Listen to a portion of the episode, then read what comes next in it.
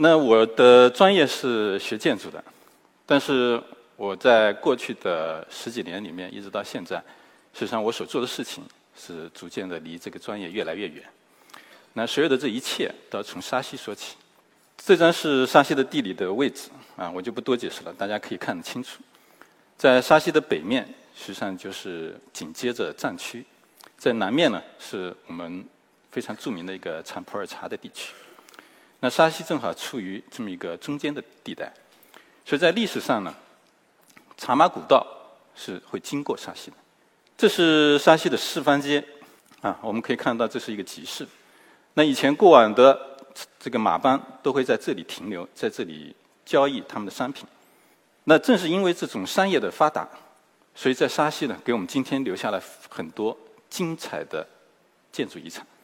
那么在上个世纪中叶之后呢，由于现代交通的兴起，汽车运输替代了传统的马帮运输，那么茶马古道也因此而衰落，沙溪从此也衰败下去。所以我们看到一个喧闹的广场，重新回归了一个宁静。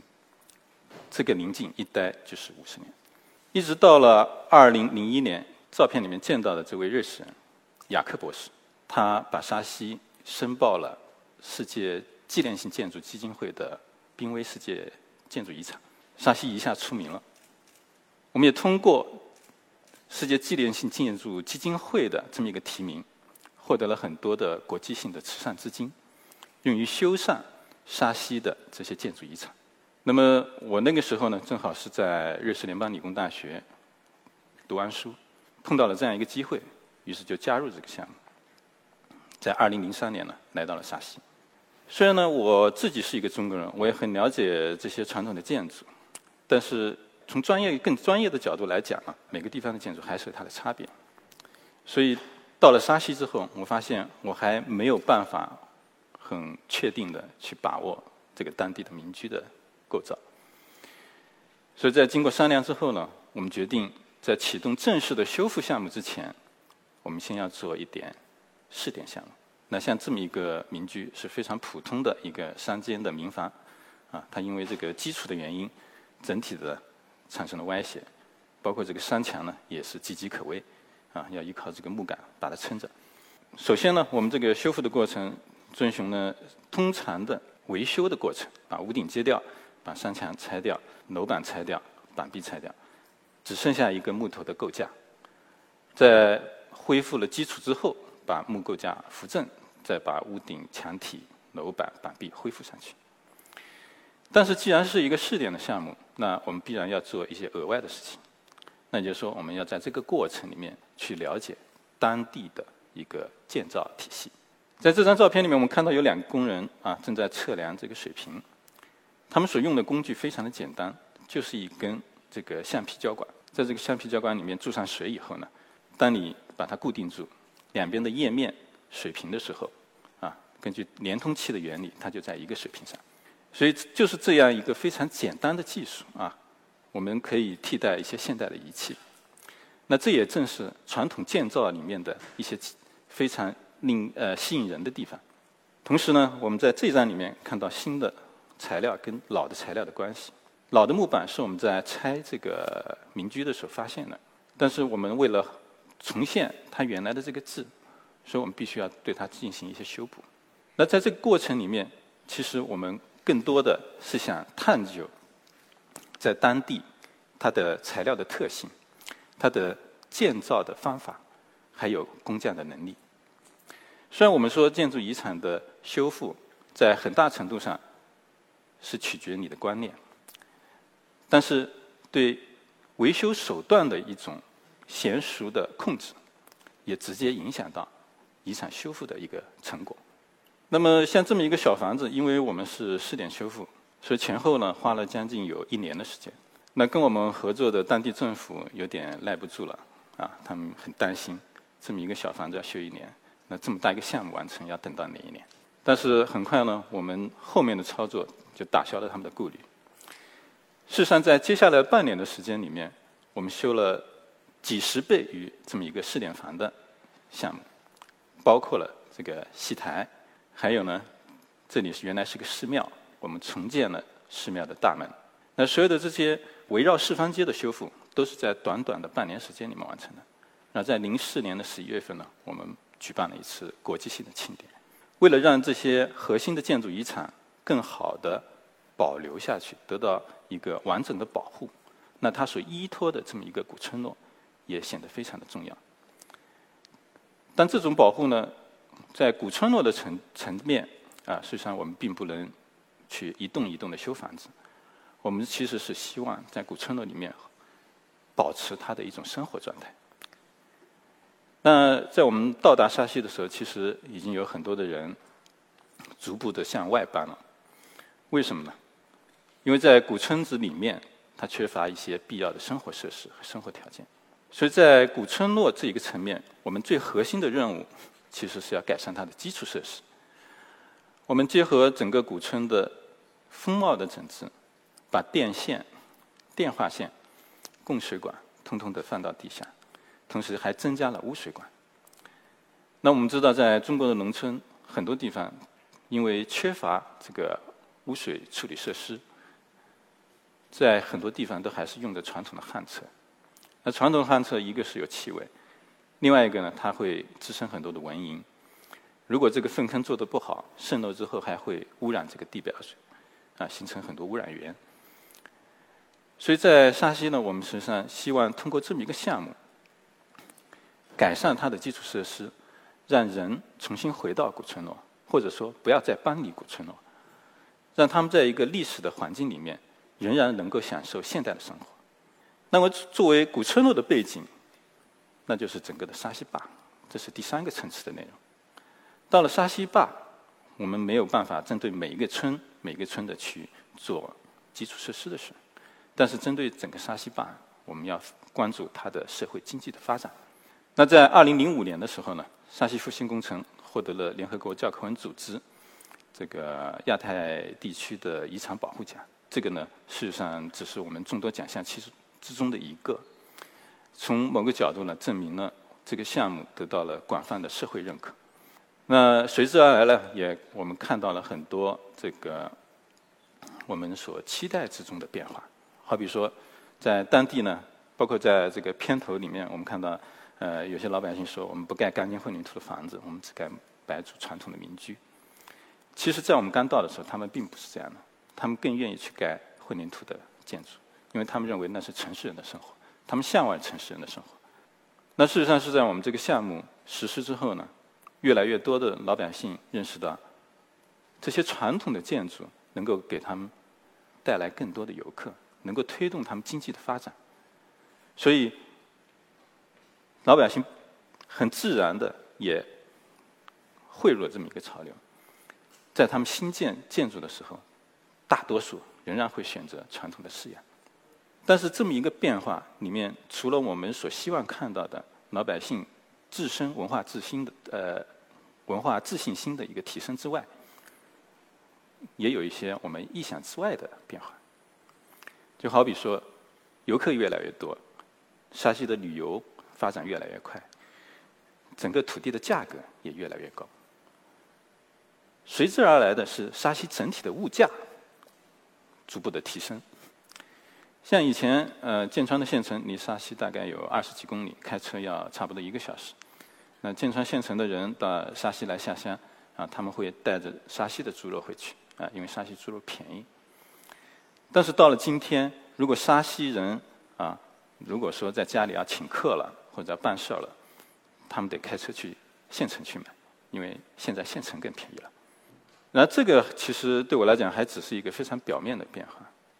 那么我们现在看到的这一幅照片，我相信在座大多数不会认为它有任何的问题啊，它是一个很传统的一个建筑，里面没有任何现代的材料和元素。但事实上，如果我们看一下它以前的立面，我们会认识到它的板门和板窗被换成了格子门和格子窗。那也许大家问这个有什么关系呢？的确，如果我们单独的看这个房子，它没有太大的关系。但是如果把这个建筑放在它的环境里面来看，那它就有一点问题了。因为这个老马店呢是整个四方街的一个部分。那在整体的示范街上面，只有戏台和魁阁以及寺庙的大门是与众不同的，是非常特别的。其他所有的民居都是大差不差的。为什么会这样？这是因为在示范街形成的年代是整个儒教文化、儒家文化非常发达的时代。那它有一个非常严格的社会等级关系。那只有公共的建筑才可以表现的特殊。那其他的平民老百姓都是平等的，你们只能拥有相近的一个建筑形式。所以在一个建筑群的背后，它其实是一个物化的社会关系。所以在我们看到这个建筑的时候，我们可以联想到它在建造的年代是处于一种什么样的情景。但是旅游的发展事实上逐步的在改变这样一个现实，因为呃越来越多的人到了这个地方，他们要经营客栈，就好像这个老马店，因为传统的这种社会组织的秩序已经没有了，都已经变成个体化的。他可以决定他想做的事，那建筑的面貌也随之发生了改变。同时呢，在沙溪啊，在早期我们做了这么一个沙溪复兴工程，令整个市登街的面貌发生了变化，啊，为将来的旅游呢打下了基础。在早期有很多村民也意识到了这么一个机会，所以他们开始开客栈，这本身是一个很好的想法。但是在开客栈的过程里面，他们局限于他们自己的阅历，局限于他们的知识，所以他们改造出来，他们自认为很好的客栈，其实并未必能够满足达到游客所喜爱的一个标准。所以在这个时候，如果说有一个外地的投资者来了，那他可以做出一个更吸引游客的客栈，本地人是很容易被打败了。所以面对这样一个情况，我们可以看到，这是一张市登街二零零一年的一个位片。我们可以集中看一下黄色的这个区域的变化。那么到了二零一一年呢，其实还没有个明显的变化啊。但是在三年之后，到了二零一四年，我们会发现这里面的房子急剧的增加。这就是因为我前面说的这个原因，本地人呢，因为他没有能力去跟外地的投资者去竞争。那么，他就会选择一种更为方便的方法，把自己的房子出租给外地的投资者，自己呢到村子外面再新建他们的房子。但事实上，我们当时做沙溪复兴工程的时候，我们之所以在古村座里面要改善它的基础设施，是为了让更多的人留下来。当时国际性的慈善资金来资助我们这个项目，也是为了帮助。当地的老百姓，但是我们现在看到的一个结果，是本地人又搬出了村子，从一个有基础设施的地方搬到了一个没有基础设施的地方，他们又回到了原来。怎么去解决这个问题？呃，在很多时候，我们也很费心思，想了很久。就好像我最开始到沙溪来参加这个项目的时候，我并没想着。我会在这个地方待十二年。啊，最开始我们是一期一期的项目，最开始两年，第二期两年，第三期三年，第四期三年。但是随着整个项目的进展，啊，我发现这个项目非常有意思，它有很多的变化。我们从一个阶段变到另外一个阶段。像这样一个项目，在中国呢，可能也很难找出第二个。所以我会更关心在沙溪。它未来会走向一个什么样的方向？所以，当我们看到这样一个问题的时候，真的是很头疼，觉得是不是沙溪没有希望了？我们前面做的事情是不是都白费了？那么，在去年的四月份，我的一个大学同学吴楠啊，到沙溪来看我。他毕业以后呢，一直留在南京啊，这个自己有一个设计公司，但他现在的。每天最主要的工作并不是管理他的公司，而是做社区营造。那他所在的这个南京的翠竹园社区呢，也现在是全国非常有名的一个社区，里面有两百多个俱乐部。所以我跟他一起，我们上了沙溪边上的一个小山，啊，这个里面呢有个小村子，在去年的时候还不通路，我们只能徒步十二公里，大约要四到五个小时才能到那。这就是我们去到的这么一个村子，非常的小，但是跟自然环境结合的非常好，是一个非常典型的这种传统的村落。那么我们到了这之后，就非常想帮助这个地呃这个村子发展起来，就跟当地的村民去聊天，啊，后来在七去年七月份的时候呢，我们过去帮他们做规划。做规划的时候，我跟村民开会了，就问你们最想解决的是什么问题？他说我们要通路，为什么要通路呢？因为在撤销并点以后，这么一个小村子，所有的学生还得到沙溪坝去上学。每个星期一呢，家长要用马驮着小孩儿下山；星期五呢，要再牵着马下去把小孩驮回来。那最开始一年级的小孩不敢一一个人待在下面，那家长还要在边上租一个房子陪他几个月，所以成本呢非常高，而且在。这个地方，他们有很丰富的一个物产啊，大量的产这个土豆和芸豆，还有松茸。但是因为路不通，所以这些东西很难运下去。他们要用马驮下去，这个成本非常高。等他们换回来的东西，其实已经翻了好几倍。所以他们最迫切的愿望就是要修路。那修路这个我们解决不了，我们只能去找政府协调。那庆幸的是，政府非常支持。在今年春节的时候呢，给他们挖通了一条非常简易的公路。五月份的时候，我们再次上去，又跟他们开会。我说：“现在路通了，你们想干什么？你觉得还有什么很重要的？”他们说：“我们认为应该把村里的垃圾给清理一下。”我说：“这个不是很简单，你们自己清理就可以了。”他们说：“不是的，我们可以清理垃圾，但是我们没有钱把它运出去。”我说那好，我们这个做个口头协议，你们来清理垃圾，我帮你们把垃圾运出去。很快一个星期，他们自己就把村子打扫干净了。在这个几件事情里面，我突然发现，我们是不是以前做的这些事情离老百姓太远了？如果当老百姓真正有兴趣参与的时候，其实首先很多的事情变得会变得非常的简单。所以对于这个村子呢，我们后来就发起了一个众筹。啊我为什么要做众筹呢？因为我觉得以前我们在山西复兴工程以这种专业团队的方式，有它一个很大的局限性。